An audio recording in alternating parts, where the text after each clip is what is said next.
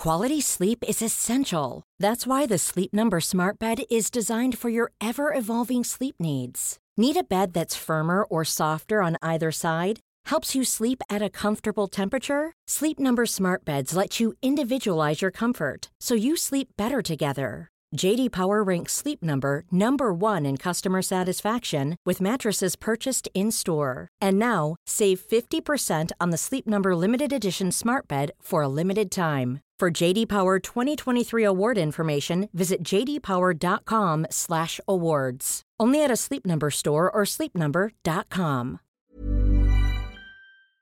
Se van acercando las vacaciones y si tienes un bebé en casa, seguro que te preocupa cómo organizar sus comidas durante los viajes, los días de playa o las salidas a la montaña. Una opción cómoda y muy socorrida son los potitos de Nutriben, porque saben cuánto te preocupa dar a tu bebé tarritos nutritivos y con todas las garantías. Los potitos se preparan aquí en España con los mejores ingredientes, como frutas, verduras, carnes o pescados, y solo emplean aceite de oliva virgen extra. Esos ingredientes tal cual se trituran, cocinan y se envasan al vacío para su correcta conservación. Y ya sabes que igual de importantes son los ingredientes que lleva un alimento como los que no lleva. Los potitos de Nutriben son tarritos que no contienen sal, azúcares añadidos, almidón, colorantes, conservantes, gluten o aceite de palma. Recuerda que los únicos potitos son de Nutriben. Gracias a Nutriben y a su marca Potitos por apoyar los buenos contenidos en este podcast.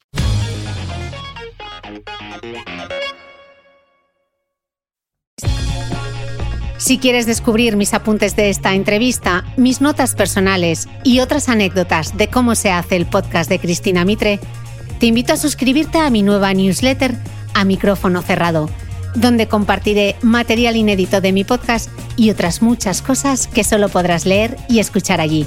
Suscríbete en www.cristinamitre.substack.com, repito, www.cristinamitre.substack.com y todos los domingos recibirás en tu email mi newsletter a micrófono cerrado. Te dejaré también link directo en las notas del podcast que como siempre comparto en mi blog www.debeautymail.es.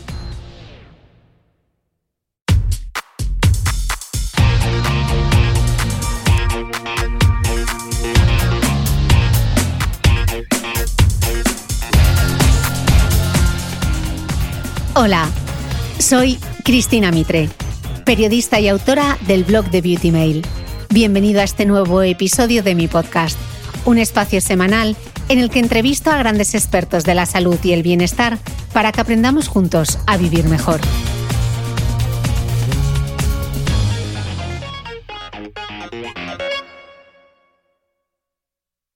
Pues mira, la piel, eh, efectivamente, yo siempre digo que nos habla y a veces no la escuchamos, ¿no? A veces nos habla a gritos, ¿no? Yo veo muchos pacientes que vienen a la consulta con una piel llena de eczemas, una piel tirante, una piel a la que han decidido no escuchar, porque quizás a veces no nos paramos, no nos paramos a, a cuidar nuestra piel. Y la piel nos, nos habla. ¿Qué quiere decir esto? Pues que es fácil interpretar los signos que emite nuestra piel y que nos dice que está seca, que está deshidratada, que está grasa, que está irritada, eh, que tiene eczemas. Yo siempre digo que, normalmente eh, no es que haya distintos tipos de piel, es decir, a veces nos centramos ¿no? en piel seca, piel grasa, piel mixta, y la gente viene y te dice, ¿yo cómo tengo la piel? ¿no? Para que lo catalogues dentro de uno de, esas, eh, de esos grupos. Pero realmente la piel tiene distintos estados no está siempre, no es siempre seca, no es siempre grasa o no es siempre mixta. Hoy superamos las 200 entrevistas en el podcast de Cristina Mitre y he querido volver a mis inicios con una entrevista de belleza a la dermatóloga Paloma Borregón como pequeño homenaje a aquel primer blog de Beauty Mail que hice con una plantilla de WordPress en 2012 mientras trabajaba en la revista Elle y que me ha traído hasta aquí. Decía el neurocientífico Mariano Sigman en este mismo podcast que no solo aprendemos sobre aquello que estamos enseñando, sino que aprendemos a calibrar nuestro propio conocimiento y el de los otros. Enseñando, nos conocemos. Y para mí, tanto el blog como este podcast han sido una oportunidad de seguir aprendiendo a través de todo lo que he escrito, investigado y estudiado sobre un órgano tan fascinante como la piel. Toca volver a los orígenes y por eso la entrevista de hoy nace con la vocación de convertirse en ese episodio que todo el mundo debería escuchar si quiere cuidar su piel. Porque ya se lo decía mi madre a sus clientas en el Instituto de Belleza Aranda, no se puede empezar la casa por el tejado.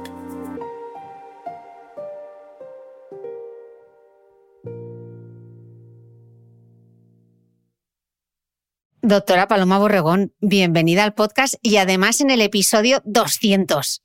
Bueno, estamos de aniversario. Muchas gracias por tenerme aquí. Un, placer, como siempre. muchas gracias a ti. Había que repetir porque, Paloma, vivimos en la fiebre de los ingredientes cosméticos, del qué y no del para qué. Y así nos olvidamos de lo más importante, que es saber cómo funciona la piel, porque ahí está la clave para desterrar muchos reclamos de la industria cosmética y otros mitos que leemos eh, en Internet. Porque hay que hablar de la importancia de la piel, porque al final, Paloma, la piel es casi, casi diría, me atrevo a decir, como una alfombra enorme de dos metros cuadrados. Es de hecho el órgano más grande del cuerpo que nos protege eh, del exterior, gracias a esa famosa función barrera de la que nos vas a hablar hoy.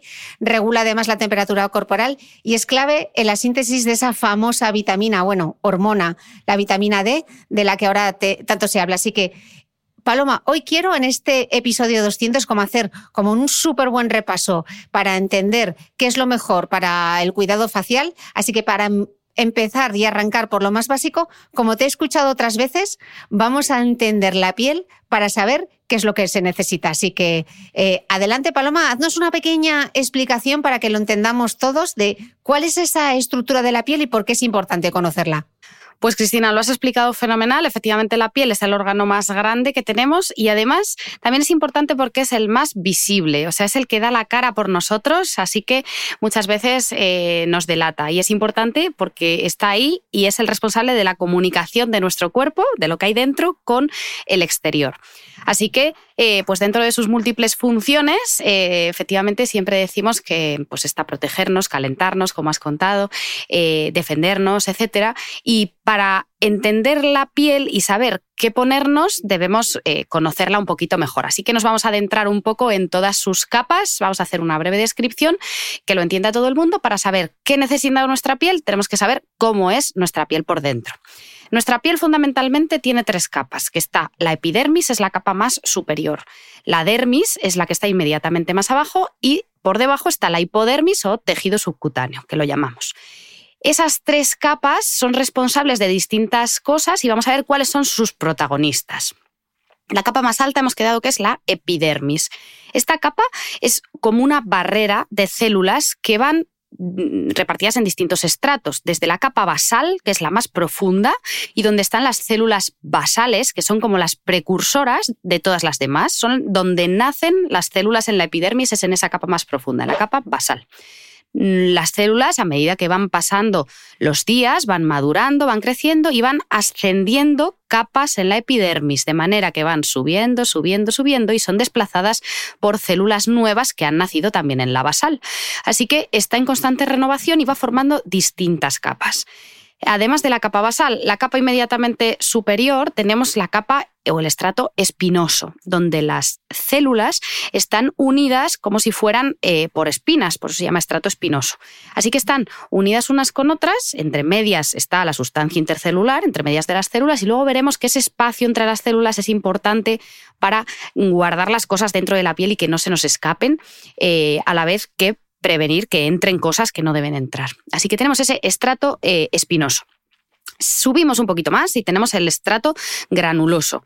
Normalmente el estrato granuloso ya las células se van muriendo, van perdiendo su capacidad y tienen gránulos, por eso se llama así este estrato, y cada vez se van eh, muriendo, de manera que en el estrato más superficial, que es el estrato córneo, en ese estrato las células son células muertas, ¿vale? Los queratinocitos, que son estos que han estado formando esas uniones em, pues por espinitas, se han separado, se están muriendo y están destinados a eliminarse.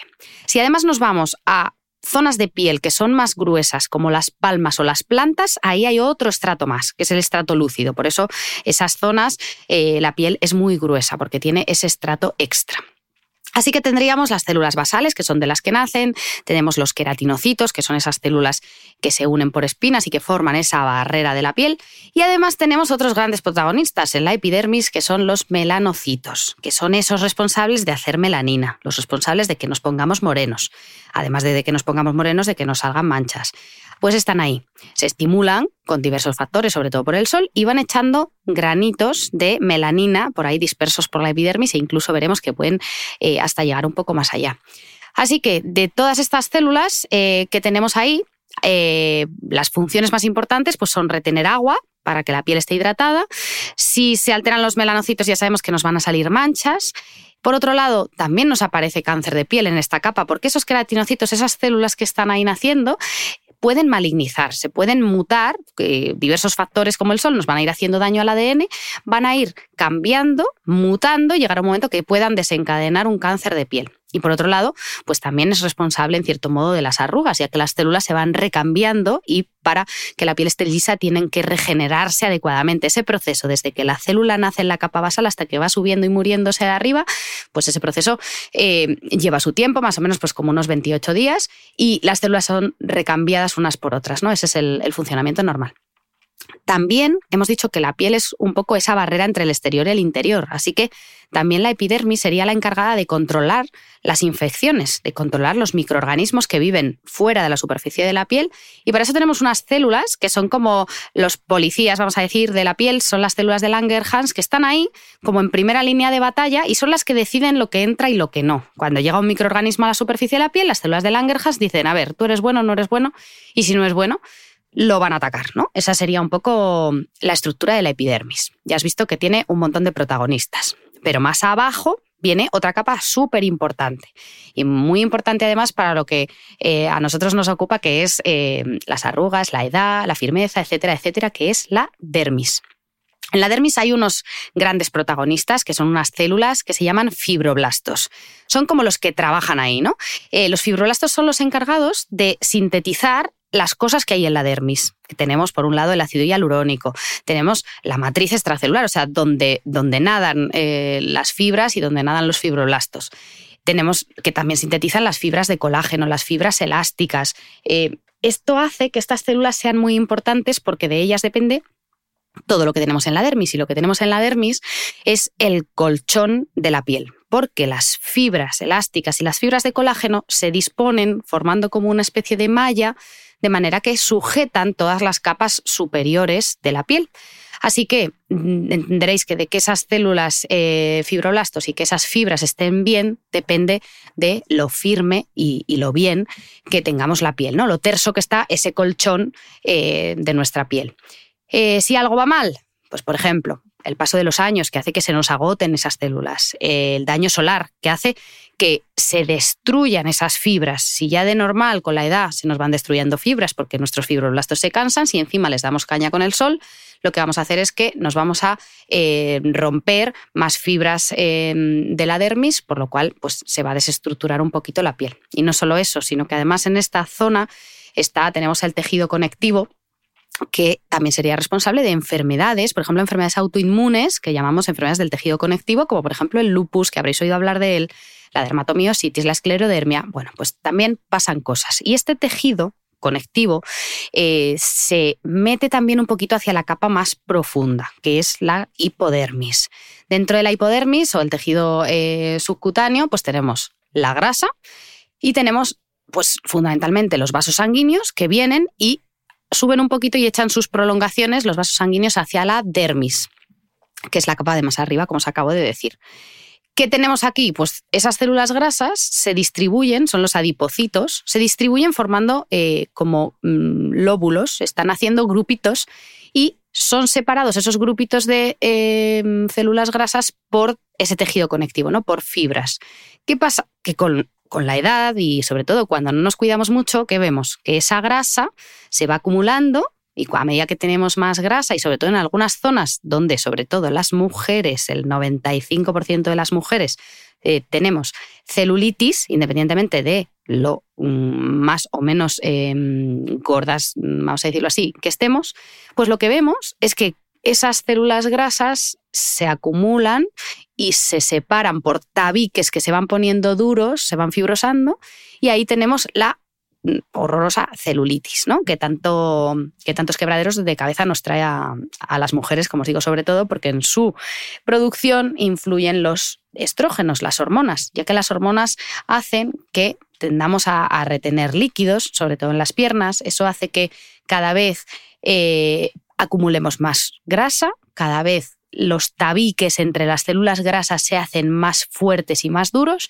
y por eso se forma esos hoyuelos de la celulitis, que no son más que los tabiques que están separando esas células grasas que tiran hacia abajo y vemos pues esa desagradable piel de naranja. Tenemos todas estas capas de arriba abajo, mm, hemos hecho casi una tesis, pero la cosa no acaba aquí, porque de hecho tenemos otros grandes protagonistas eh, de la piel, que son lo que llamamos los anejos, que son las glándulas, el pelo y las uñas. Sobre todo el pelo, el folículo piloso, va a ser un, gran protagonista en muchas enfermedades de la piel. ¿Y ¿Por qué? Porque justo el folículo piloso eh, está formado por la unidad pilosebácea, que lo llamamos que es el pelo y su glandulita sebácea, que son las responsables de engrasar, de hidratar la piel y son muy importantes porque al final la salida de esas glándulas sebáceas son el famoso poro. Que, tú y yo tanto sabemos después de ese podcast, que, hicimos, maravilloso sobre el tema y que tanto nos preocupa, ¿no? Por eso esto, eh, pues es otra, otra de las partes muy importantes para entender muchas cosas de la mm. piel. Así que hemos visto que tenemos distintas capas y distintos protagonistas eh, de todo esto. Y bueno, pues ahora vamos a ir desgranándola un poco más, ¿no? Visto cuáles son estas tres capas, que es fundamental entenderlas, y es fundamental entenderlas porque me lleva a la siguiente pregunta. Si tenemos la piel distribuida en tres capas y cada una tiene como subcapas y sus auténticos protagonistas, entonces, Paloma, lo que yo me aplico de manera tópica, ¿hasta dónde llega? Pues esa es muy buena pregunta, eh, porque podemos aprovechar para aplicarnos muchas cosas a través de la piel, para que penetren más o menos. Mira, normalmente eh, la cosmética tiene una capacidad de penetrar eh, hasta la dermis, o sea, va atravesando entre esas células de la epidermis y puede llegar hasta la dermis. ¿De qué depende? Pues depende sobre todo la sustancia que queremos que llegue, de qué va acompañada, lo que llamamos el vehículo. Normalmente, cuando queremos que algo penetre, va eso junto con ese vehículo. Y para hacer ese vehículo, pues jugamos un poco eh, con una mezcla de excipientes, eh, o bien excipientes en aceite o bien excipientes en agua, ¿vale? Al final, para que todo atraviese la piel, hay que jugar con ese agua y ese aceite.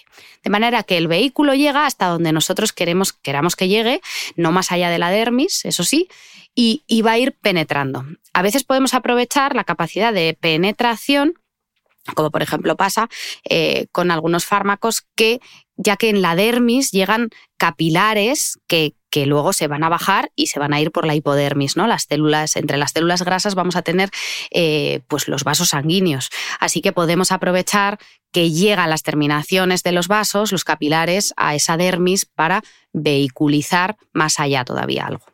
Claro, pero estamos hablando de la diferencia entre un cosmético y un medicamento, ¿no? Porque hay medicamentos que se aplican, por ejemplo, de manera tópica, como pueden ser los estrógenos o los parches en crema, porque necesitan que lleguen eh, a la sangre, pero un cosmético no llega al torrente sanguíneo, ¿no?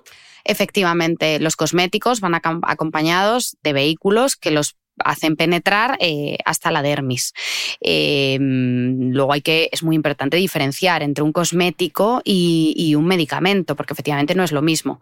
Aquí hablaríamos del término absorción percutánea, que implica eh, pues el paso de un fármaco a través de la piel, va entrando, va entrando, va entrando, hasta que llega a los capilares de la dermis, ahí se libera y entonces se lo llevaría a la circulación sistémica. Eso pasa, por ejemplo, pues con los parches eh, anticonceptivos, eh, muchos fármacos que se aplican ya eh, en parche o con productos que nos ponemos que llegarían hasta el torrente sanguíneo. Por esto los fármacos van regulados, tienen una legislación, o sea, es muy importante distinguir lo que es un cosmético y lo que es un fármaco. Un poco así la diferencia para que la gente lo entienda. El, el producto cosmético suele ser el que se utiliza para la higiene, o sea, para asearse, pues ya sea desodorantes, jabones, champús, etcétera, y para la belleza del cuerpo, ¿vale? El maquillaje, el perfume, etcétera, etcétera. Las, las cremas hidratantes.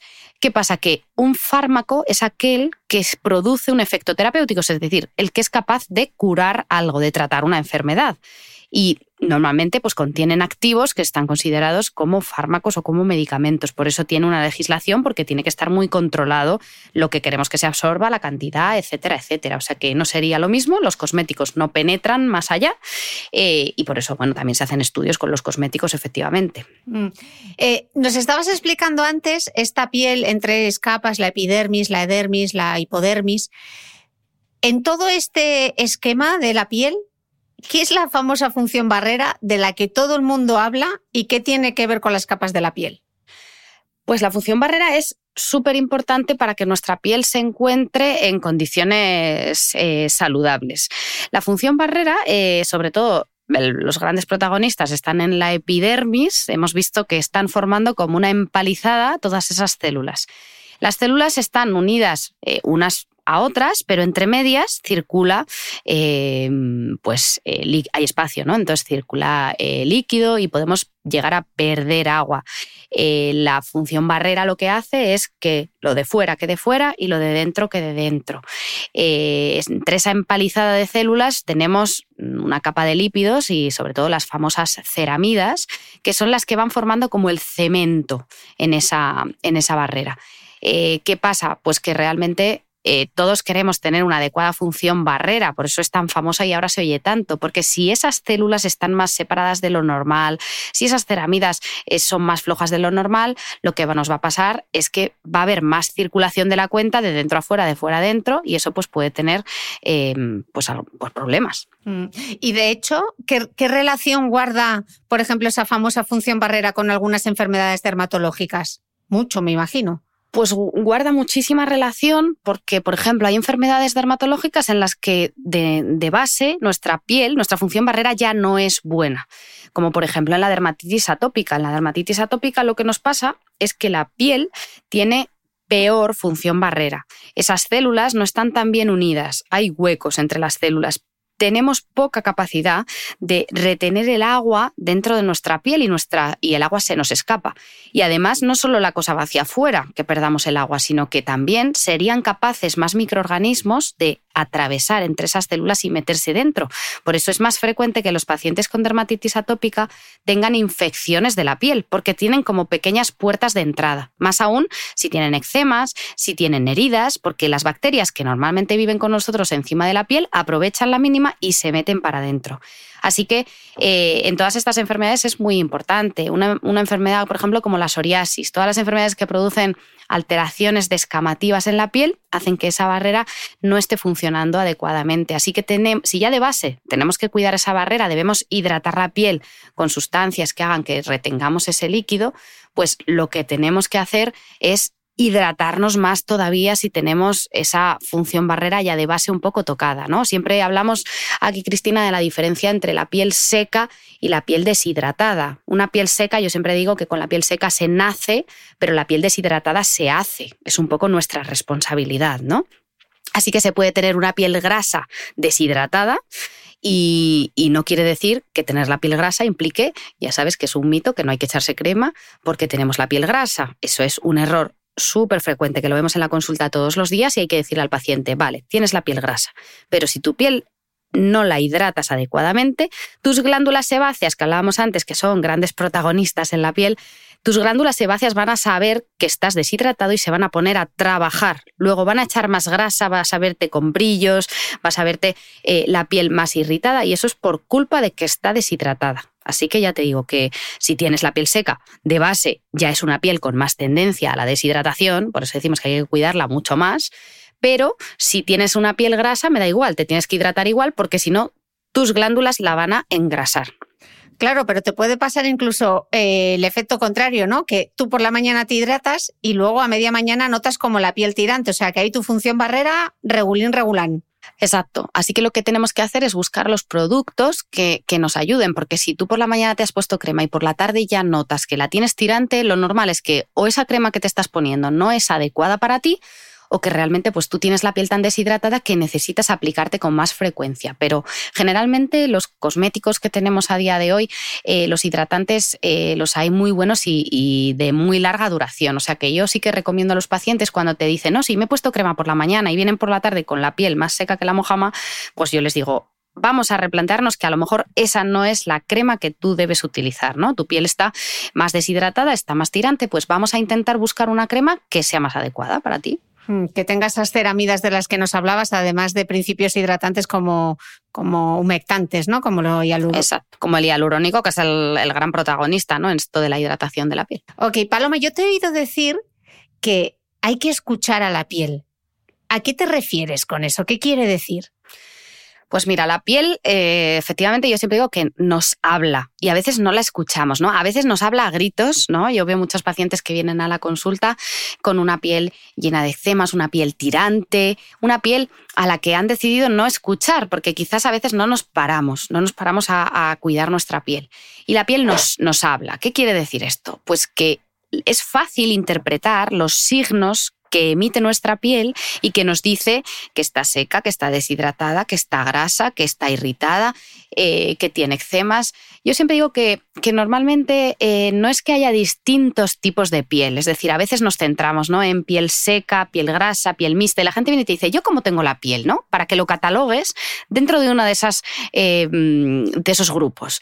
Pero realmente la piel tiene distintos estados no está siempre, no es siempre seca, no es siempre grasa o no es siempre mixta. Generalmente casi todos tenemos la piel mixta en cuanto a que tenemos distintas zonas dentro de la cara, por ejemplo, porque hay zonas donde hay más glándulas sebáceas, como es la zona T, que siempre vemos que ahí brillamos más, nos sale más grasita, etc.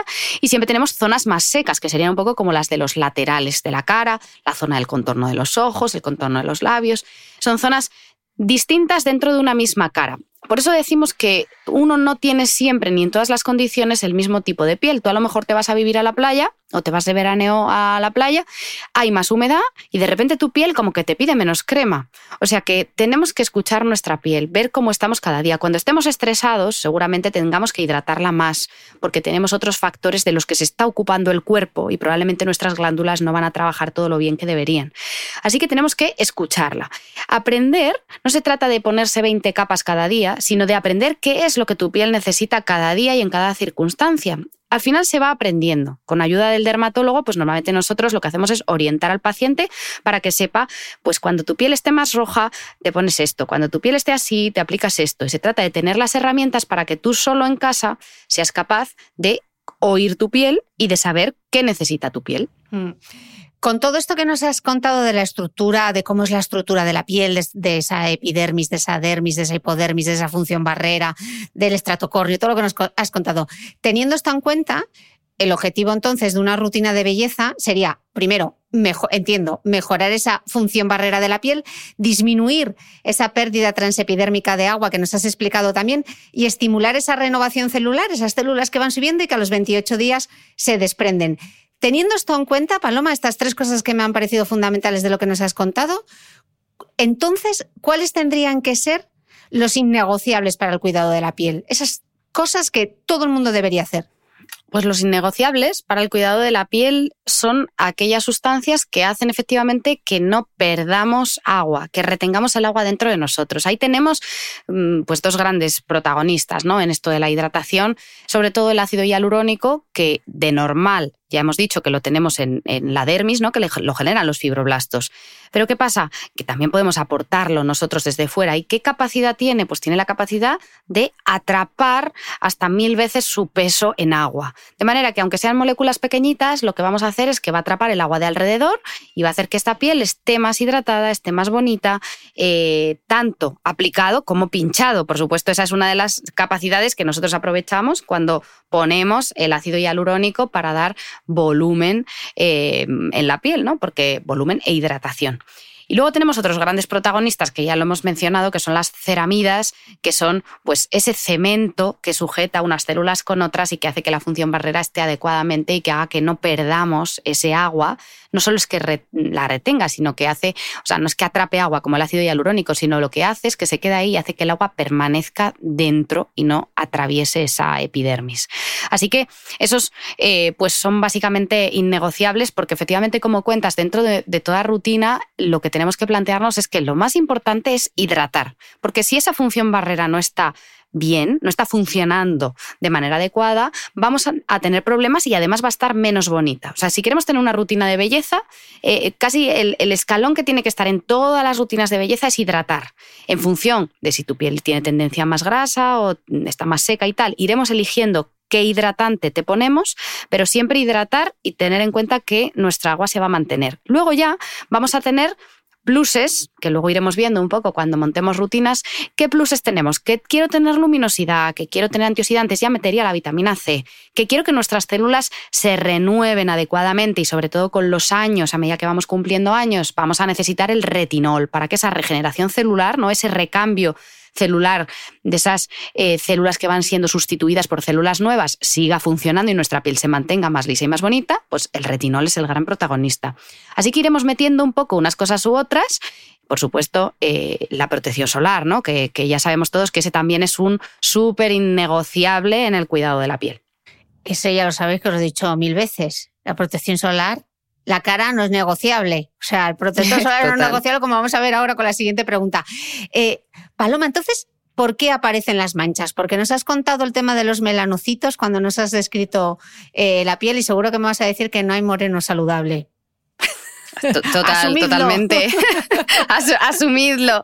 Hay que elegir, ¿no? Yo creo que además llega un momento de la vida, llega, llega una edad en la que efectivamente no hay moreno sin manchas, ¿no? Hay que elegir entre estar moreno con manchas o una piel blanquita, más clarita, sin manchas. ¿Por qué? Porque muchas veces la gente viene a la consulta llenos de manchas, ¿no? Estas manchas en las manos, en el escote, en la cara, y te dicen, son de la edad, doctora. Y yo le digo, mire, de la edad, no, de la edad. Sin sol no nos salen esas manchas. Las manchas aparecen por el sol. Nos guste o no, el sol es responsable de las manchas, que eso ya se sabe desde hace mucho, y también eh, de las arrugas. Pero en cuestión de manchas, como te digo, si tú mm, haces estudios, que hay un montón de estudios en, gemelos, que mm, mandan un gemelo, bueno, por cuestiones de la vida, un gemelo se va a vivir a un sitio, pues Australia, vamos a poner, y el otro se queda viviendo en Noruega.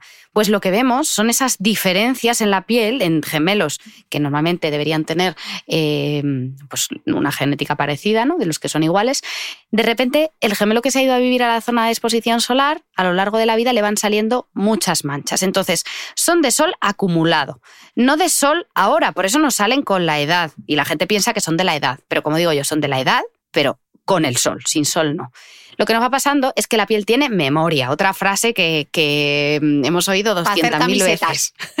Total, esta, esta, probablemente sea una de las frases eh, que, más clara tenemos porque ya cada vez hay muchos más estudios ¿no? de todos esos daños. Y, y lo que sabemos es que cuando tú vienes a mi consulta y me dices, uy, pero si yo me pongo ya protección solar, si yo no hago locuras, si yo me cuido mogollón, vale, pero ¿qué ha pasado los 30 o 40 o 50 años anteriores? Y yo les digo, ¿dónde hemos veraneado de pequeños?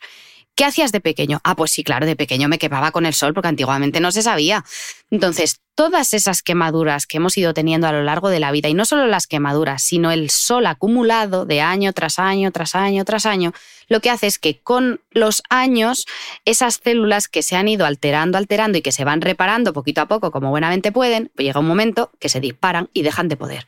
Así que nos aparecen esas manchas, ¿no? Entonces, ¿podríamos diferenciar los tipos de manchas un poco? En dos, las manchas que son de sol acumulado de toda la vida, que son los léntigos, que son como pequitas, que como digo yo, pues son graciosos, cuando, graciosas cuando tenemos 15 años, pero cuando ya se nos han acumulado y ya tenemos una mancha entera en la cara, pues ya dejan de ser graciosas y queremos quitarlas, que normalmente las quitamos con luz pulsada intensa, con, con IPL. Esos son los léntigos y son por sol acumulado. Y luego estaría el otro tipo de manchas, que es el que la gente llama paño, que sería el melasma, que también influye el sol. Influyen más cosas, ¿no? Entre ellas eh, las hormonas. Más adelante hablaremos de las hormonas, si te parece, pero aquí también influye el sol. Entonces, está demostrado que si te da el sol, te salen manchas. Así que a día de hoy, pues como te dices, no hay moreno saludable. Tenemos que tener claro que si no queremos tener manchas, no nos debe dar el sol. Fotoevitación. Total. Mm, Paloma, entonces, cuando los dermatólogos eh, habláis de piel fotoenvejecida, ¿esto qué quiere decir? ¿Tiene remedio la piel fotoenvejecida o no? Pues la piel fotoenvejecida lo que quiere decir es que es una piel envejecida por el sol. Todo lo que lleva el prefijo foto em, implica que, hay luz de por medio, en este caso la luz solar. ¿Qué pasa? Que, que esa piel, ese fotoenvejecimiento, eh, que está por supuesto producido por el sol, ya sabéis que a día de hoy sabemos que en el envejecimiento la genética juega un papel, casi te diría yo, minoritario, ¿no? O sea, solo entre el 20 y 30% de nuestra eh, de nuestro envejecimiento está marcado eh, por esa genética, ese metabolismo celular, etcétera, pero el 70-80% restante está mm, debido a esos factores externos que llamamos esposoma, ¿no? que tanto también se escucha hablar, eh, que son los responsables de que nuestra piel se envejezca. Y de esos factores del esposoma, pues que tendríamos el tabaco, la falta de sueño, el estrés, la alimentación, em, ¿qué más? Sobre todo eh, el sol, ¿no? Que es, que es como el gran responsable, pues ese es el responsable de ese fotoenvejecimiento. ¿Qué pasa? Que ¿Tiene remedio? Me preguntas. Pues a ver, tiene remedio estéticamente. ¿Por qué? Pues como he contado antes, cuando tenemos manchas, que es uno de los signos de ese fotoenvejecimiento, podemos hacer luz pulsada y vamos a quitar esas manchas. Cuando tenemos eh, arrugas, que es otro de los signos del envejecimiento, pues podemos hacer, mm, podemos pinchar hialurónico, podemos hacer láseres, etcétera. Bueno, ahí habría que repasarse ya el otro podcast de qué hacer a partir de los 35. Pues ahí tenemos un poco qué necesita tu piel. Pero en cuanto a la pregunta tiene remedio, pues realmente tiene remedio visual, pero no tiene remedio el daño que hemos acumulado. Por eso es importante que a día de hoy, que ya sabemos todo esto, con nuestros hijos, hagamos el esfuerzo de protegerlos del sol. Porque granito a granito, ¿no? Todo va sumando y toda esa memoria de la piel que se va acumulando hace que no solo nos sangran manchas, que no solo envejezcamos, sino que además tengamos más riesgo de cáncer de piel. Y al final, ¿nos merece la pena tener la mm, cara arrugada como una pasa a futuro por estar morenos un ratito? Pues yo siempre digo que creo que no, ¿no? No me compensa dos meses eh, morena y toda la vida arrugada. Entonces, antiguamente pensábamos que, el solo era tema de, de, sol, el cáncer de piel, ¿no? Sabíamos ya que las manchas eran responsables, pero no teníamos tan claro como tenemos hoy que las arrugas también las produce el sol. Así que, bueno, pues todo eso tiene remedio estético, podemos ir haciendo cositas, pero ojo, porque el daño solar ahí se queda. Hmm. Claro, pero luego oyes, no, pero es que los niños morenitos están más guapos a ver si es que por suerte o por desgracia, ¿quién, ¿quién, no está más guapo morenito? Si es que eso, eso es verdad, pero eso ya no lo podemos oír. A día de hoy eh, nuestros hijos no pueden estar morenitos porque realmente sabemos todo lo que produce el sol. Es normal que uno se ponga moreno si estás todo el día incluso con protección solar, ¿no? Nosotros siempre veréis que los dermatólogos decimos que, que uno no se deja de poner moreno cuando se, cuando se pone protector solar. O sea, uno se pone moreno, pero es verdad que disminuimos el riesgo de quemadura, ¿no? El, un poco el, daño solar. Ahora, eso sí, también te digo que luego ves gente que se pone protección solar, te pones el 50 y te tiras tres horas tomando el sol en la playa. A ver, vamos a ver, tampoco hay que hacerlo bien, ¿vale? Hay que hacer las cosas con cabeza. ¿Podemos ir a la playa? Pues claro que sí, pero podemos ponernos un sombrerito, podemos echarnos, o sea, debemos echarnos protección solar cada dos horas, hacer las cosas bien, porque ese daño, pues ahí se nos va quedando, ¿no? Entonces, con nuestros hijos, por supuesto, tenemos que tener claro que, hay que hacer las cosas bien, porque ojalá nuestros padres hubieran hecho las cosas bien eh, con nosotros. Y eso. Cristina, bueno, que no es que no las hicieran bien porque no quisieran, es que no se sabía, ¿no? Antiguamente, pues tú te quemabas y, y, no se sabía nada. Y es verdad que eso, a día de hoy, eh, yo cuando veo un niño requemado en la playa, pues es que me llevo las manos a la cabeza, porque digo, con todo lo que se sabe a día de hoy, ¿cómo no tenemos cuidado, ¿no? De eso. Con lo y si la crema es. un engorro, que les pongan ropa con factor de protección solar, que ahora hay muchísimas marcas súper bonitas además, que les pones bañadores completos, camisetas que transpiran súper bien y los niños están fotoprotegidos y por favor que les pongan sombreros. Yo aquí en Dubái es que veo cada cosa que, que me pongo mal. ahí estarán abrazados. Hey, it's Ryan Reynolds and I'm here with Keith, co-star of my upcoming film If, only in theaters May 17th. Do you want to tell people the big news?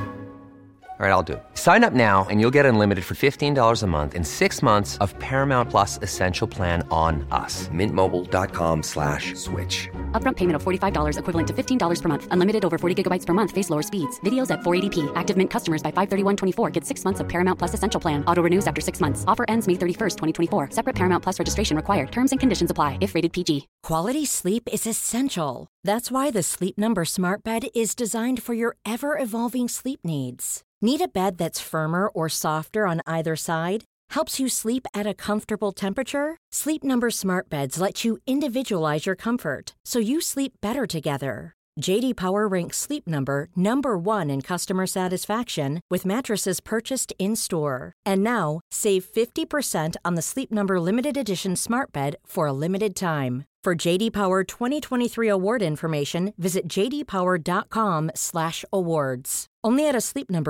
Sleepnumber.com.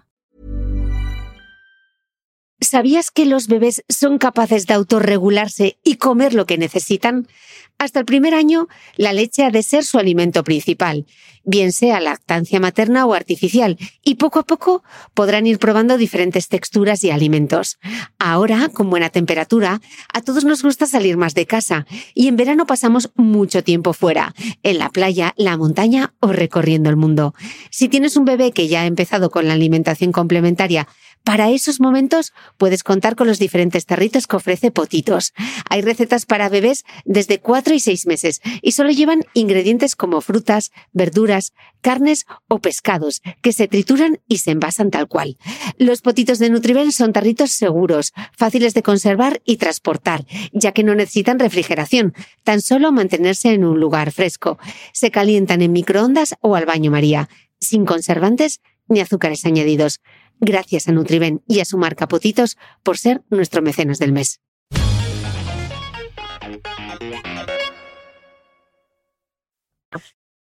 Hablando del sol, Paloma, vamos a abrir el siguiente melón que es importante, porque al principio del podcast comentaba la relación entre, hablé de la vitamina D, de esa famosa hormona de la que todo el mundo habla. ¿Qué tiene que ver la vitamina D con la piel? Pues mira, la vitamina D es la famosa excusa que tiene mucha gente para tomar el sol. Eh, y ahora vemos qué hay de cierto en, en todo esto. Es verdad que la vitamina D viene de dos fuentes, ¿no? Podríamos decir. Una fuente es la alimentación y otra fuente es de nuestra piel, porque es que en nuestra piel se sintetiza vitamina D gracias a la radiación ultravioleta. Hay una reacción en la que un derivado del colesterol pasa a vitamina D3 cuando nos da sol, ¿vale? ¿Qué pasa? Y bueno, no todos los soles, que eso también hay que decirlo, es sol en la radiación ultravioleta B. ¿Qué quiere decir esto? Que si yo estoy dentro de un sitio con un cristal, me atraviesa la radiación ultravioleta A, pero no me atraviesa la radiación ultravioleta B. Así que para hacer vitamina D tenemos que estar al sol sin cristales, o sea, en la calle. Pero ¿qué pasa? Que normalmente nuestro cuerpo sintetiza esa vitamina D, pero tiene un límite. No es que si estamos todo el día al sol vamos a estar ahí a tope de vitamina D. No, normalmente a partir de los 15 minutos al sol ya no sintetizamos más vitamina D. Así que eh, eso es algo muy importante. ¿Y por qué lo cuento? Porque vemos mucho en la consulta gente que viene negra y te dice, no, doctora, es que yo necesito vitamina D. Entonces, a ver, ojo, que no por más es mejor y no nos llenamos a tope de vitamina D. Eso hay que tenerlo claro. Mm. Eh, Paloma, otra palabra mm, trending topic que, se oye bastante es el inflammaging. Pero me pregunto qué tiene que ver esto con el envejecimiento prematuro de la piel eh, porque sobre la inflamación crónica de baja intensidad hemos hablado muchísimo en este podcast, sobre todo en relación a la obesidad y al desarrollo de tumores malignos, pero ¿qué tiene que ver el inflammaging, esa inflamación, con el envejecimiento de la piel? ¿Qué sabemos?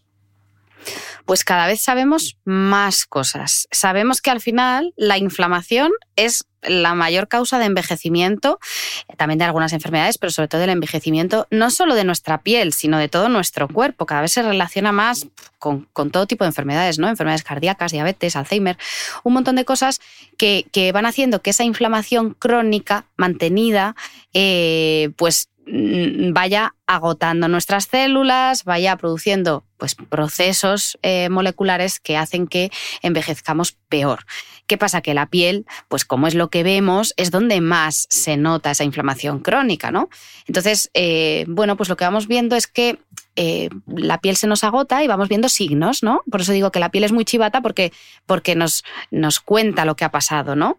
Eh, lo que vamos a ver es una piel con falta de luz cada vez más, vamos a ver cómo va estando más apagada, va estando más irregular, vamos teniendo imperfecciones, el poro más dilatado y todo eso es por esa, ese proceso crónico en el que la inflamación va alterando nuestras células. Y ya te digo que eso es algo de todo el organismo ¿eh? y que cada vez más hay más estudios, entonces vamos asociándolo al envejecimiento de los distintos órganos y, como no, pues de la piel. Mm. Nos explicabas al principio esa, eh, esa radiografía de la piel como en las tres capas, primero la epidermis, luego en esa dermis donde estaban esas fibras de colágeno y de elastina que hemos visto tanto en los anuncios y nos decías que era como una especie de colchón de soporte de las capas superiores. Explícanos entonces cómo aparecen las arrugas y qué tiene que ver con esas capas de la piel. Pues tiene todo que ver y por eso mm, hemos hecho esa introducción al principio, ¿no? Para ahora em, sentar un poco las, bases del envejecimiento, qué vemos en la piel y qué está pasando dentro de nuestra piel y así veréis que vamos a entender muy bien qué cosas necesitamos ponernos para que funcione bien nuestra piel. Eh, vemos el envejecimiento a todos los niveles, ¿no? Todas esas capas eh, de la piel van a verse afectadas por el envejecimiento y sobre todo una de las cosas más visibles son las arrugas. Lo que vamos a ver es que, por un lado, la capa superficial de la piel, la epidermis, que es esa en la que las células se van regenerando sin parar, se van agotando. Cada vez la regeneración celular es de peor calidad. Eso va a hacer que las células estén más desestructuradas, que ya la barrera cutánea no sea tan buena, que se nos deshidrate la piel porque perdamos agua y cuanto más deshidratada esté la piel, más arrugada se va a ver. Así que la epidermis es un protagonista importante en esto, sobre todo de la regeneración celular, para que la piel esté lisa y menos arrugada. Pero tenemos más abajo, decíamos antes, el gran protagonista, que es el colchón de la piel, que es la dermis. Esa dermis llena de fibras cuando somos jóvenes, con esos fibroblastos, esas células que están... Em, produciendo sin parar fibras elásticas. A tope, sí que iba a decir a tope. Eh, esas fibras elásticas, ese colágeno. Si vemos eh, imágenes de, la piel cuando somos jóvenes, lo que vemos es que esa dermis está muy estructurada, o sea, es, una malla. Las fibras están estructuradas y están haciendo, pues, como, como si fuera un colchón, como decimos, mantienen la superficie lisa. ¿Qué pasa en un colchón cuando vamos a lo largo de los años? Vamos usándolo, usándolo, que se van haciendo como pequeños agujeros. Pues lo que vemos en la piel es algo parecido, ya que con los años los fibroblastos se nos van a agotar. Cada vez vamos a producir menos hialurónico, luego menos hidratación de la piel. Pero además las fibras cada vez van a ser de peor calidad. Primero porque pues nuestros fibroblastos se han cansado y van a hacer menos fibras y van a ir estando cada vez un poquito más desestructuradas. Luego los muelles de este colchón nos van a ir fallando. Pero es que encima, si vamos ganando papeletas, además tenemos el daño solar que va a destruir más fibras de esa dermis, pues ya lo que vamos a conseguir es tener un colchón de peor calidad, con fibras no solo menos, sino más desestructuradas. Así que lo que van a hacer es que se va a hundir. Cuando nuestra piel se hunde es cuando vemos las arrugas. ¿Y cuál es el problema? Que no refleja la luz la piel. Por eso hablamos de la falta de firmeza, de luminosidad. Lo que vemos es una piel en la que la luz entra y sale y por eso se ven luces y sombras y al final es lo que viene a darnos la cara de cansada, la piel desestructurada, que el poro se note más. O sea que las arrugas son un reflejo de ese envejecimiento por culpa de esto. Luego, además, con la edad, la capa esta, hemos visto la epidermis y la dermis, pero ojo, porque la hipodermis normalmente se adelgaza, la capa grasa, normalmente, sobre todo de la piel, vamos perdiendo grasa de zona, ¿no? Es, hay veces que la gente me dice, pero esto cómo puede ser, ¿por qué la grasa se va de donde tiene que estar y se pone donde no se tiene que estar? A partir de cierta edad, sobre todo. Pues esto es así por el envejecimiento. Lo que hacemos es que la grasa se consume y cada vez esa piel va a ser de peor calidad. Todo eso hace pues que esa piel que cuando somos jóvenes es firme, pues se vaya arrugando poco a poco. Así que, como ves, tenemos implicados en, todas las capas, pero sobre todo esa, esa dermis con esas fibras es súper importante y esa epidermis con ese recambio celular es importante. Así que ya sabemos a qué es lo que tenemos que atacar. Así que la típica pregunta de, ay, es que ya me estoy empezando a notar las típicas líneas de expresión, arrugas en el contorno de ojos, me echo una crema, como que ya llegas tarde, ¿no? Bueno, pues em, hay un poco que saber que, que quizá llega un momento en el que esas arrugas de expresión que se forman cuando mueves, por eso son de expresión, ¿no? Es cuando tú sonríes, haces las patitas de gallo, cuando tú te enfadas, haces el entrecejo, cuando subes la frente llega un punto en el que dejan de ser arrugas de expresión. O sea, ya te las ves en reposo. Cuando ya te las vas a empezar a ver en reposo, ahí ya podemos decir que vamos un poquito tarde, ¿no? Que ya lo que tenemos que hacer es poner Botox. Ya las cremas se nos quedan insuficientes. Las cremas nos van a ayudar porque van a hidratar, van a dar el aspecto de que esa zona está mejor. Pero el músculo se va a ir moviendo. Y lo que va a pasar es que nuestra, nuestra piel, pues antes era más firme y ahora el músculo le da caña, la piel se mueve y se acaba rasgando. Así que Contorno de ojos, pues a partir de que ya empezamos a cuidarnos, hay que utilizar, al final lo que hacemos es hidratar la zona con, productos especiales para eso y luego aparte mm, a veces llevan sustancias que ayudan, pues le metemos un poco de cafeína o vitamina K y cierra la circulación y hace que ya las ojeras se vean eh, un poquito menos. Llevan sustancias que mejoran las arrugas, pero sobre todo lo que necesitamos es hidratar y saber que en ese punto en el que esas arrugas dejan de ser de expresión para vislumbrarse, ya vamos casi casi un poquito tarde, lo suyo es prevenir y empezar un poco antes, pero en ese punto ya es muy importante ponerse votos. Mm. Tosina botulínica. Eh, a colación de lo que estabas explicando, me, gusta mucho eh, algo que escribe el doctor, el dermatólogo Pedro Jaén, en, un libro maravilloso que se titula Piel para toda la vida. Él explica que, que el aspecto joven del rostro no se mide solo por la presencia de las famosas arrugas, que el tono apagado, las manchas, las ojeras y bolsas debajo de los ojos y la flacidez son responsables en igual o mayor medida del aspecto envejecido de la cara. De hecho, de todos los factores ligados al envejecimiento de la piel, quizás sea la flacidez el que más preocupa a los pacientes porque es el principal delator del envejecimiento. Eh, Paloma, eh, ¿cómo y por qué se produce esa flacidez? ¿Y me vale con una crema reafirmante? Pues esa es muy buena pregunta, porque la flacidez efectivamente eh, es como consecuencia de esa dermis que cada vez se nos va poniendo más flojita, ya no nos sujeta al tejido. ¿Y cuál es el problema? ¿Y por qué viene la flacidez? Porque tenemos una cosa que se llama gravedad. ¿Qué pasa? Que la gravedad está ahí porque tiene que estar para que podamos andar, para que podamos vivir. ¿Y qué pasa? Que se caen las cosas, ¿no? Pues todo se nos cae, pero cuando somos jóvenes no se nos caen. ¿Por qué? Porque nuestras fibras están fuertes y están sujetando lo que tienen dentro. Nuestros ligamentos están muy fuertes y sujetan la piel. Con los años, el efecto de la gravedad, año tras año, va haciendo que esa piel se caiga más. Es por esto que yo sé que a ti te encanta correr, pero que a veces decimos que los corredores tienen esa piel un poco más caída, ¿no? Es más fácil. ¿Por qué? Porque le estamos dando impactos, o sea, estamos haciendo que el efecto de la gravedad, que ya por sí solo está ahí, además le estás dando más caña, estás haciendo que, que con golpes la piel bote, bote, bote y se caiga. Bueno, te digo correr, como te digo, lo que sea que implique saltar, ¿no? Esos, esos movimientos. Eso acelera un poquitito, que lógicamente hay que hacer deporte. Yo soy la primera que, siempre soy súper deportista, ¿eh? O sea que, pero. Lo dice os lo explico para, que, para que lo entendáis, claro. Sí, no, yo igual. Yo em, una vez me llamaron para hablar de, de lo perjudicial que era para la piel el deporte y dije, no, no, no, o sea, espera, a ver, eh, produce cosas, pero hay que hacer deporte. Entonces eso está súper claro. Pero sí que es verdad que tenemos que entender que esa gravedad, cuando los ligamentos eran fuertes, estaba todo muy bien sujeto y a medida que pasan los años y las fibras están más flojas, lo que vamos a ver es esa flacidez. Es como la piel se nos cae porque nos pesa, ¿vale? Se nos cae todo, igual que se cae el pecho, se cae el culo, pues, pues se nos cae la cara.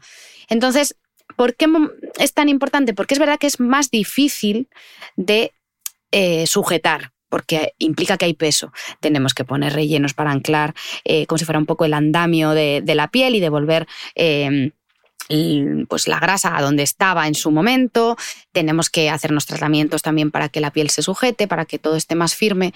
¿Y me vale con una crema reafirmante? Pues probablemente a medida que somos jóvenes sí, pero a medida que vamos cumpliendo años, ahí ya necesito hacer más cosas, porque necesito estimular esas fibras, porque necesito sujetar las cosas donde estaban. Para la flacidez tenemos un montón de técnicas, hay muchas máquinas, incluso los hilos también sujetan esa flacidez. O sea, es un problema bastante importante. Las cremas reafirmantes ayudan y, cuanto más hidratada, por supuesto, además tengamos la piel mejor. Pero es verdad que, mm, que llegamos hasta donde llegamos. Un caballo de batalla que mm. hay que, pues que nos preocupa mucho además y, ya te digo que hace que nos dé pues esa cara, pues que se nos cae la cara, Cristina, se nos cae, se nos cae todo. De hecho, vosotros los dermatólogos habláis de eh, del triángulo de la belleza para demostrar un poco de manera gráfica cómo es ese proceso de envejecimiento de la piel. Y como estamos en un podcast y no lo podemos dibujar, haznos de manera sencilla un esquema de cómo es ese triángulo de la belleza para que, para que lo entendamos. Este es un concepto súper importante que, que, que hay que entender. Cuando somos jóvenes y todo está sujeto y bien ahí en su sitio, ¿qué tenemos en la cara? Los pómulos bonitos, muy bien marcados. Las mujeres, por ejemplo, tenemos eh, el mentón afilado, así redondito. Los hombres lo tienen más ancho, las mujeres lo tenemos redondito. Pero se dibuja un triángulo que más o menos va eh, como la mirada, ¿no? Una línea recta, pues casi de, mejilla a mejilla, ¿no? De esos pómulos tan bien marcados y el vértice del triángulo sería el mentón. Cuando vemos una cara así, nuestro cerebro asume que es una cara juvenil, que está todo en su sitio, vamos a decir. ¿Qué pasa? Que como hemos comentado, viene la gravedad y viene que los ligamentos se ponen flojos, viene la flacidez y eso hace que nuestros pómulos, que estaban bonitos y estupendos en su sitio cuando éramos más jóvenes, pesen y se vayan desplazando, ¿no? Las capas de grasa superficial van desplazando, se van bajando, van bajando y ¿dónde se vienen? Se vienen al surco nasogeniano, es decir, el surco que tenemos entre la nariz y los labios. Y ahí de repente se nos marca ese surco.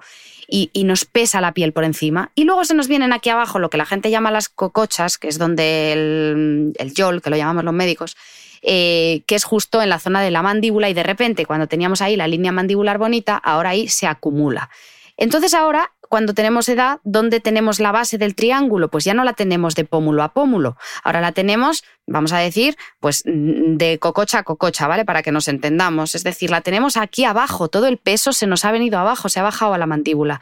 De manera que ahora el vértice del triángulo sería como la nariz y la base del triángulo sería la parte inferior. O sea, vemos que ese triángulo se ha invertido y que de repente parece que la cara está abajo. Y como decía en su libro, efectivamente, que mencionabas, eh, Pedro Jaén, pues efectivamente, al, invertirse ese triángulo, ¿no? Con esa flacidez, no solo nos da cara de mayores, que, también ¿no? interpretamos que, que, somos más mayores, pero es que además nos da cara de pena. Date cuenta que con la edad, de repente la gente te dice, es que parece que estoy triste, tengo se consume la grasa de, debajo de la ojera, que lo llamamos surco de la lágrima, encima también pues cara de pena. Se nos agüeca esa zona y nos da ojos tristes. Se nos forma el pliegue este aquí en el surco nosogeniano. Se viene la comisura, se baja, la grasita de ahí también se va perdiendo y encima se cae. Entonces se nos cae la comisura de la boca y se forma la marioneta, que es la línea de debajo de, de los labios. ¿Y qué pasa? Que nos da todo cara de pena. Así que nuestros esfuerzos en estética van a ir destinados a devolver las cosas a su sitio y a quitar esa cara de pena que no solo es de edad, sino que además es de, pena, el pliegue de la amargura, ¿no? Se llama cuando la comisura cae. Así que entre los ojos cansados, el pliegue de la amargura, el surco marcado y demás, lo más importante es que hay que entender que eso hay que devolverlo a su sitio, ¿no? Habrá que reponer los volúmenes, llevarnos el pómulo a su sitio. Todo esto de forma moderada, porque claro, Cristina, luego tenemos mucha manía a veces a la medicina estética porque por ahí se ven caras que a base de rellenar se ponen tanto pómulo que eh, se nota demasiado, ¿no? A ver, estirar poniendo relleno es más fácil, pero yo creo que la gracia de todo esto es hacerlo sin que se note, o sea, llegar a un punto de estar de tu edad, pero bien, no como cuando tenías 20 años y el pómulo estaba mm, ahí súper alto, pero sí que vamos a intentar con una cara hacer que esté de su edad bien, con las cosas en su sitio, vamos a decir. Mm, acompañar a los años, ¿no? Eh, sí, eso más es. o menos. Hablábamos antes del deporte y, en el mundo del deporte, Paloma, se habla mucho de la importancia del entrenamiento invisible, ¿no? Cuando nos referimos al sueño, a la dieta, a la gestión del estrés también. Me gustaría saber, en este caso, respecto a la piel, ¿cómo nos afecta, por ejemplo, el estrés? ¿Cómo nos afecta esa hormona del cortisol y la falta de sueño? ¿Se ve en la piel? Se ve muchísimo en la piel. De hecho, bueno, ya consideramos el estrés uno de los factores del esposoma, de este esposoma que hablábamos antes, que es responsable de mm, casi el 70-80% del envejecimiento. Uno de los factores más importantes es el estrés. Otro también es la falta de sueño, o sea que eso ya está demostrado. Hay muchos estudios que, que mm, demuestran que cuando uno duerme menos horas de la cuenta, envejece peor. Y también hay muchos estudios con respecto al cortisol. Eh, ¿cómo, ¿Por qué son estas cosas? Vamos a diferenciar un poco. Pues primero la falta de sueño, y las dos cosas se relacionan, ahora veréis. Eh, la falta de sueño, ¿por qué hace que envejezcamos peor? Pues primeramente porque la piel trabaja mientras el cuerpo duerme. O sea que necesitamos que nuestro cuerpo descanse, que esté relajado y que no tenga ninguna preocupación ni ocupación y se pongan esas células a regenerarse. Eh, ¿Qué pasa? Que para eso necesitamos estar en calma, descansar. Eso por un lado. ¿Qué hace que nuestro cuerpo descanse y esté en calma? La melatonina. Ya sabéis que se oye mucho hablar del ritmo circadiano, que es cómo nuestro cuerpo funciona, ¿no? Porque por la mañana estamos espabilados y por la noche estamos más tranquilos y relajados y nos dormimos, es por ese ritmo circadiano, que normalmente lo controla el sol, casi siempre, porque lo que hace es que por la mañana nuestro organismo genera cortisol, que es como la hormona del estrés, lo llamamos, que de forma normal se sintetiza para que podamos estar alerta ¿no? en nuestro día a día, para que estemos espabilados, para que si de repente eh, nos dan un susto, nuestro cuerpo pueda defenderse. El cortisol es normal. Y por la noche va bajando ese cortisol a medida que se hace de noche, va subiendo la melatonina y bajando el cortisol y eso hace que nuestro organismo entre en calma, se relaja, por eso dormimos por la noche y estamos activos de día. Eso hasta ahí bien. Pero ¿qué pasa? Que cuando nuestro organismo está continuamente estresado, continuamente inflamado. Tiene que estar demasiado alerta y empezamos a generar cortisol, cortisol, cortisol, porque tenemos que estar alerta, ¿no? Eso nos pasa mucho a los que vivimos mm, estresados y ajetreados, pues nos pasa mucho. Y, eso no es bueno para la piel porque tiene muchas acciones sobre la piel eh, cuando es en exceso negativas, ¿no? Desde que también contribuye a disminuir la producción de colágeno y de ácido hialurónico. Por eso ya hemos visto que pues, nos van a salir más arrugas, vamos a tener una piel menos firme. También se ha visto que tiene efecto sobre el acné y los puntos negros, empeora porque aumenta la secreción sebácea, hace que brillemos más, hace brotes de acné, etc. Además hace que envejezcamos peor y nos van saliendo más líneas de expresión, más arrugas, etc. Por otro lado, las, las, heridas cicatrizan peor por culpa de este cortisol que está ahí continuamente inflamando nuestra piel. También, además, pues la piel la deshidrata, el cortisol, vamos, más que el cortisol, la situación de estrés constante. Hace que nos salgan más eczemas, etc.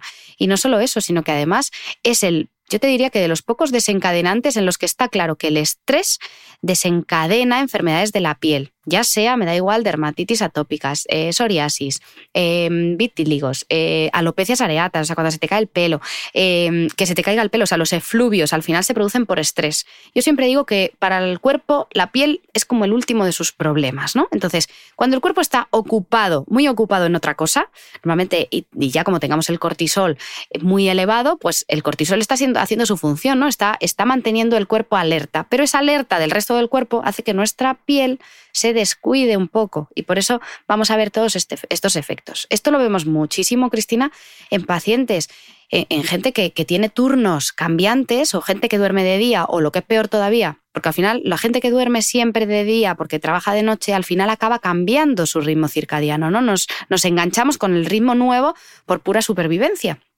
Pero ¿qué pasa?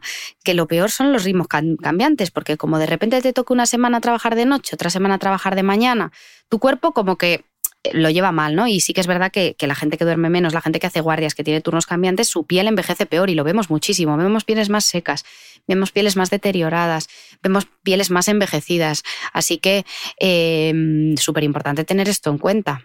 Vale, pues mira, justamente a mí me preguntan bastante que pregunte en un podcast cómo debería ser una rutina para alguien que trabaje a turnos. Ya que te tengo, respóndeme a la pregunta. Pues sí, vamos a aprovechar porque esa es una duda muy frecuente. Nosotros normalmente lo que recomendamos es poner las cosas que normalmente uno se pone antes de ir a dormir a la hora que ellos se vayan a dormir. O sea, si el retinol, el retinol lo ponemos por la noche no por casualidad, sino porque es cuando las células trabajan y queremos hacer que el recambio celular sea de mejor calidad. Así que si a ti hoy te toca trabajar de noche y dormir de mañana, realmente es mejor que te pongas el retinol cuando vas a ir a dormir, ¿no? O sea, yo sí recomiendo adaptar el ritmo más que día y noche, pues vamos a decir, antes de estar despierto y antes de estar dormido. Antes de estar dormido, que se pongan los productos mm, que queremos de noche, pues que sobre, todo limpiar muy bien la piel, porque también los turnos, las guardias, etcétera, ensucian mucho la piel. Entonces, limpiar muy bien la piel y ¿Que te vas a dormir? Pues te tocaría el retinol. ¿Que vas a estar despierto este día, sea la hora que sea? Pues entonces mm, nuestra hidratación, nuestra, nuestra vitamina C, nuestros antioxidantes, etcétera. O sea, lo que haríamos de día cuando vayas a estar despierto y lo que haríamos de noche cuando vayan a dormir. ¿Vale? Ese sería un poco el, mi consejo. De acuerdo. Bueno, Paloma, llevamos casi una hora de podcast, hemos hecho un repaso de cómo es la piel, hemos aprendido un montón de cosas, pero a ver, Paloma, que yo me quiero cuidar, pero no me quiero ni liar ni me quiero arruinar. Así que ayúdame, por favor. Pues mira, em, lo que hay que hacer, sobre todo, es no volverse locos. Lo que vemos muchas veces, yo hay gente que viene a mi consulta y me saca ahí una ristra de, de, de 200.000 cremas que te quedas muerto. Eh, la mayoría suelen ser buenas, pero a veces no sabemos cómo combinar. Entonces, como decíamos antes, no más es mejor, sino que hay que buscar qué es lo que necesita tu piel, ¿no? Yo siempre recomiendo por eso ir al dermatólogo. No hace falta ir todos los meses, ni siquiera todos los años. Hay que ir alguna vez al dermatólogo para que te pueda orientar un poco y que te enseñe a escuchar tu piel. Eh, de esa manera vamos a saber pues que con las herramientas que vamos a tener, que no hace falta que sean 100 ni las más caras, mm, tú vas a jugar con, las cosas que tienes, ¿no? Muchas veces en esto de, la piel hay mucho marketing, ¿no? Muchas cremas que prometen cosas, eh, pues efecto, eh, crema efecto votos, crema rellenadora de arrugas, tal. Y muchas veces uno no sabe en qué invertir, así que yo sí recomiendo eh, leer los titulares con, con siempre poco con prudencia, ir más a por los ingredientes que necesitas antes que a por una crema u otra. Aquí hay mucha diferencia de precios en cuanto a cremas. Es verdad que hay ingredientes que sí que hay que pagar, en los que sí que hay que invertir. Muchas veces el que una, eh, un cosmético lleve mucha vitamina C, pues a veces hay que pagarlo. Muchas veces que lleves eh, mucho retinol hay que pagarlo porque son ingredientes eh, caros que encarecen una crema. Entonces hay cosas en las que sí merece la pena invertir pero luego es cuestión de, pues, mm, como el que eh, se compra un bolso en una tienda o se compra un bolso en una tienda de lujo. Muchas veces uno no paga ingredientes exactamente cuando paga em, una crema cara, sino que lo que pagas es un poco todo lo que va detrás, ¿no? La experiencia del cliente, el que la crema eh, te haga una textura maravillosa, huela súper bien, venga envuelta en un envase dorado, estupendo, maravilloso. Entonces ahí ya uno tiene que decidir qué tipo de cosmética le gusta. Pero como te digo siempre, la recomendación del dermatólogo, o sea, que un derma te ponga una rutina y te diga, pues mira, para ti esto, esto y esto, em, hace que todo sea más fácil y que no perdamos el tiempo y sobre todo el dinero. Tú sabes la de, la de gente que se gasta el dinero en cremas antimanchas, cuando muchas veces dices, mira, todo lo que te has gastado en antimanchas, si hubieras sabido hace unos años que esto con una luz pulsada se quitaba, lo hubieras ahorrado. ¿Que hay que usar antimanchas? Sí, tenemos ingredientes que vamos a ir metiendo antimanchas, pero como te digo, eh, no hace falta eh, invertir una fortuna, hay que tener los productos adecuados, eh, que podemos luego entrar en ellos, pero mm, con cabeza, ¿vale? Siempre tener claro en una rutina Mm, que hay que limpiar la piel, que por la mañana tenemos que ponernos antioxidantes, hidratarnos y protección solar. Y dentro de eso pues buscar los productos eh, más adecuados y que por la noche vamos a tener que em, usar eh, retinol, limpiarnos, o sea, al final es tener clara esa rutina no comprarse 27.000 productos, ni, ni cambiar de cremas, que eso, esa Cristina es otro. Si hiciéramos mitos de la piel, vamos, nos salían siete podcasts. Eh, mitos de la piel es, hay que cambiar de crema porque te acostumbras a las cremas. A ver, no es necesario, la piel no se acostumbra a nada. Lo que pasa que hemos dicho que hay que escucharla porque no todos los días está igual. Entonces, mm, depende de las circunstancias, tendrás que ir a unas u otras y aparte, a medida que vamos cumpliendo años, tendremos que ir cambiando de cremas. Pero porque cambia la piel, no es porque se nos acostumbre a nada. Creo que más o menos he respondido la pregunta. Súper bien explicado. Paloma, en su libro Microbiota, los microbios de tu organismo, el catedrático de microbiología Ignacio López Goñi, quien también ha estado en este podcast con dos podcasts eh, maravillosos, explicaba que tenemos bacterias repartidas por casi todo el cuerpo, en la boca, en la saliva, en el estómago, en el intestino delgado, en el intestino grueso, en la piel y en la vagina. Y aunque la mayoría de nuestros microbios están en el intestino, él contaba que la piel tiene un ecosistema súper complejo. De hecho, hecho, parece ser que en la piel hay una población enorme y muy heterogénea de, bacterias. Hay cerca, escribe, dice que hay cerca de mil especies bacterianas diferentes y la complejidad y estabilidad de esa comunidad microbiana depende del lugar de la piel. Así que, curiosamente, el lugar con mayor diversidad microbiana es el antebrazo y el de menor diversidad la parte posterior de la oreja. Me ha parecido eh, completamente fascinante. Asegura López Goñi que cuando se compara la diversidad de bacterias en la piel entre distintas personas, los sitios más similares a todos ellos son las fosas nasales y la espalda, y los más distintos, los dedos, las axilas y el ombligo. Eh, no sé, Paloma, yo leyendo esto, quizá, no sé, me aventuro a decir que podamos explicar ciertas enfermedades dermatológicas como, no sé, el acné, la rosácea, la dermatitis atópica, la psoriasis, teniendo en cuenta nuestra propia microbiota, ¿no? Ese microbioma de la piel. Paloma, ¿qué se sabe? pues cada vez se sabe más. Antiguamente se oía hablar de cosas, incluso a veces tratábamos, por ejemplo, la rosácea con antibióticos, pero no sabíamos tanto como sabemos hoy. Cada vez se oye más hablar de esa microbiota y hay más estudios que lo demuestran. De hecho, efectivamente, como has descrito, eh, es diferente en cada zona del cuerpo. Hay muchos microorganismos que viven con nosotros, pero ojo, que igual pasa en el intestino y en el intestino ya se sabía desde hace mucho tiempo, ¿no? Que teníamos esa flora que cuando tú tomabas un antibiótico de repente te daban diarreas porque cambiaba los microorganismos de tu intestino, ¿no? Eso se sabía ya desde hace mogollón. Pero ahora de repente en la piel pues se ha visto que también tenemos una, eh, una flora viviendo con nosotros y que, y que determina cómo se encuentra nuestra piel. De hecho, también determina el olor de nuestra piel, que eso es algo importante, que la gente cree que el olor lo determina el sudor, o sea que cuanto más sudas, más hueles. No, lo que hace que cuando sudas se evaporan los olores y hace que, que huelas, pero tú no hueles si tu composición de bacterias no quiere que huelas, ¿no? Eso se ve muy bien en las distintas razas. ¿Te has dado cuenta que a veces nos parece que las, las, razas que son distintas a la nuestra huelen de otra manera, ¿no? A veces decimos, uy, pues esta paciente, pues la piel negra huele diferente, la piel india, por ejemplo, huele diferente. Y eso es o sea, nos huele a nosotros, porque nosotros no estamos acostumbrados a esos olores, pero porque nosotros tenemos nuestros propios olores. Seguramente los caucásicos también olamos diferente para, para otras razas, ¿no? Eh, esa composición de bacterias es lo que hace que nuestra piel huela de una manera u otra. Eh, ¿Dónde hay más? Pues normalmente en las zonas, efectivamente, como has comentado, pues en el antebrazo, en las asilas, tal, ahí tenemos muchas. ¿Y de qué manera pueden determinar enfermedades? Como te decía, que cada vez sabemos más. Pues de manera que la alteración de esta microbiota, o sea, cuando de vez en cuando alguno de estos microorganismos se hace fuerte, determinaría que pudieran darnos brotes de enfermedades. Esto lo vemos mucho, por ejemplo, como decías, en la rosácea, que cada vez aquí hemos tenido muchos avances en los últimos tiempos, ¿no? Sobre todo, hay un gran protagonista en la rosácea que es el de Modex, que es un pequeño parásito, es microscópico. Si tú ves fotos en internet por ahí te mueres del asco porque dices, madre mía, eso lo tengo yo en la piel y además se mueve y, pica y, eh, da un poco de cosa, pero es microscópico. Pero el de Modes ya se sabe que es uno de los factores mm, protagonistas de la rosácea porque se pone más, o sea, prolifera. Entonces de repente se hace fuerte en nuestra piel. Ese demodes va por ahí por los folículos y entonces produce inflamación y vemos esos brotes de rosácea. No solo se puede ver, ojo, que yo invito a todo el mundo en su casa a que se mire un poquito la piel y el de modes se puede ver, mm, no el parásito, sino los signos que produce el parásito.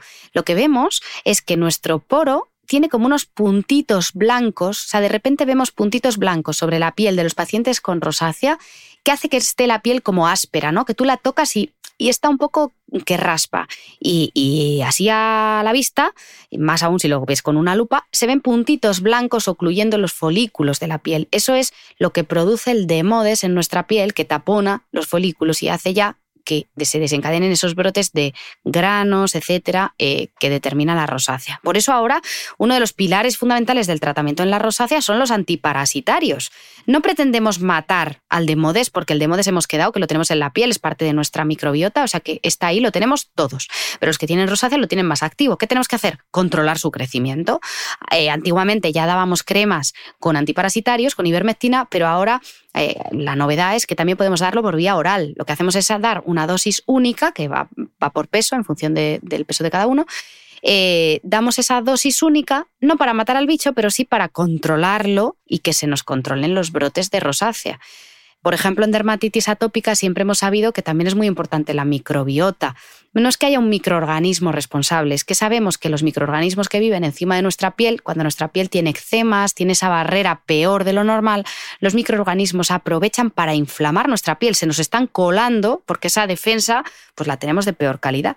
Así que ya sabemos también pues, que en dermatitis atópica es importante mantener esa barrera para mantener esos eh, microorganismos aislados. Incluso desde hace ya mucho tiempo también a veces recomendamos eh, bañar con un poquito de lejía, ¿vale? son pequeñas concentraciones, pero a los niños atópicos que tienen eh, muchos brotes, muchos eczemas, recomendamos eso, mm, poner dos taponcitos de, lejía en el baño, de manera que la superficie de la piel se mantenga un poco desinfectada para que no se nos estropee más todavía la dermatitis atópica, ¿no? O sea que este es un mundo por explorar eh, que, cada vez está más eh, en auge. Mm, bueno, de hecho, la industria cosmética ya ha tomado nota y hay infinidad de propuestas para cuidar ese microbioma cutáneo, por ejemplo, con, con prebióticos.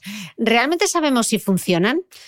Pues cada vez hay más estudios, la verdad. Eh, hay algunas enfermedades en las que hace falta más estudios, porque por un lado usamos, bueno, hay que diferenciar entre los prebióticos y los probióticos. Los probióticos es propiamente dar microorganismos que, que habiten, como si dijéramos, o bien en nuestra piel o bien también tomados, que también la flora que tenemos intestinal también afecta eh, de alguna manera en nuestra piel, ¿no? El cómo, lo inflamado o no que tengamos nuestro intestino también se, ve reflejado en la piel.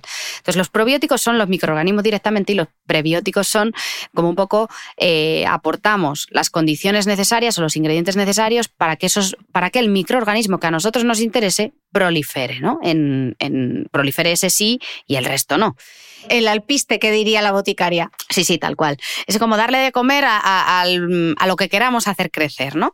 Entonces, eh, en dermatitis atópica ya cada vez hay, más estudios y sí que mm, yo he estado revisando la literatura y, sí que eh, cada vez demostramos más que si nuestra flora es de mejor calidad eh, merece la pena. Cada vez hay más estudios en acné. En el que no solo oral en, dermatitis atópica, sobre todo, los hay orales, que, damos eh, algo por vía oral para que nuestro organismo y nuestra inmunidad esté correcta y nuestra piel esté mejor y cada vez más en tópico. Y en, y en acné hay, hay muchas cosas también orales, por un lado, y luego tópicas. Y como dices, cada vez más los cosméticos van incorporando cosas porque se han dado cuenta que Mm, si tú a una crema hidratante, a una emoliente, le pones eh, algún prebiótico para favorecer eh, esto del microbioma, cada vez hay, más cremas que ya existían, que ahora de repente les meten factores mm. para controlar esto de la microbiota. O sea que es todo un campo y yo creo que por ahí también tendremos, mm, tendremos a futuro eh, muchas novedades, seguro. Probiótico no puede ser porque las cremas llevan conservantes, con lo cual ese mm. microorganismo eh, se moriría. llevan como las condiciones, como decíamos, para la el alpiste. Exacto, tal cual. Paloma, a modo de cierre y de conclusión, ya sabemos que la cosmética pues, no entiende ni de género ni de años, porque la edad cronológica no es lo único que determina el envejecimiento de la piel. Ya hemos hablado del famoso esposoma. Pero si tuvieses que recomendar una rutina básica y imprescindible en cada edad, ¿cuál sería? Pero un momento, porque estoy pensando que como llevamos una hora y diez de podcast, esta pregunta, que es muy importante, y como estoy en el, en el episodio 200, me la voy a guardar para la newsletter a micrófono cerrado. Así que quien quiera saber cómo hay que construir una rutina de los 20 a los 30, de los 30 a los 40, de los 40 a los 50 y de los 50 en adelante, que se venga a mi newsletter, que ahí Paloma nos lo va a contar y además nos va a dejar su rutina de cuidado. Así que os invito a todos a que os suscribáis a micrófono cerrado, que es la newsletter, y ahí os vamos a dejar un mini podcast con, esas rutinas básicas según la década en la que estés. Eh, Paloma, te quiero despedir de aquí del podcast. Muchísimas gracias por venir a soplar eh, las velas de mi tarta de cumpleaños por mis 200 episodios. Un placer siempre venir aquí. Muchas gracias a ti por invitarme. La verdad es que siempre que nos reunimos, eh, yo ya cuando, cuando vemos de qué vamos a hablar, digo, tenemos para tres horas, porque luego desgranamos todo tanto para que la gente lo entienda bien en sus casas, que yo creo que es fundamental, que, que al final es, es, un placer porque creo que no nos dejamos, vamos, ni gota por repasar. Así que vámonos para el otro lado y, y, hacemos las rutinas. Interesantísimo charlar contigo, Paloma, y para mí es muy importante explicarle a la gente cómo es la piel, porque solo entendiendo cómo es, pues luego, bueno, los cantos de sirena de, de, la industria cosmética, pues igual no picamos tanto y podemos entender muy bien lo importante que es, por ejemplo, fotoprotegerse y por qué, por qué tenemos la piel fotoenvejecida, por qué envejecemos, que, es, que está fenomenal y que también le podemos dar más vida a esos años, ¿no? Acompañar esos años. Paloma, millones de gracias y volverás seguro. Gracias y felicidades, que sean muchos más. Muchísimas gracias y a vosotros nos escuchamos de nuevo el próximo domingo y si queréis ahora en la newsletter, en el micrófono cerrado. Gracias.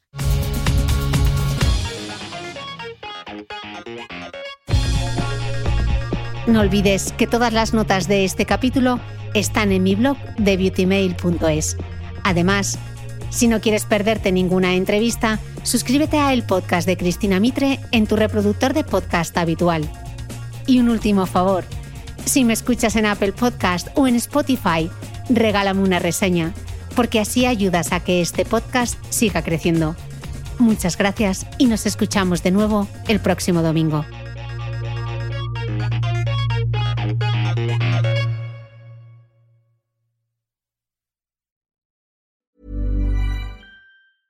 Planning for your next trip? Elevate your travel style with Quince. Quince has all the jet setting essentials you'll want for your next getaway, like European linen, premium luggage options, buttery soft Italian leather bags, and so much more.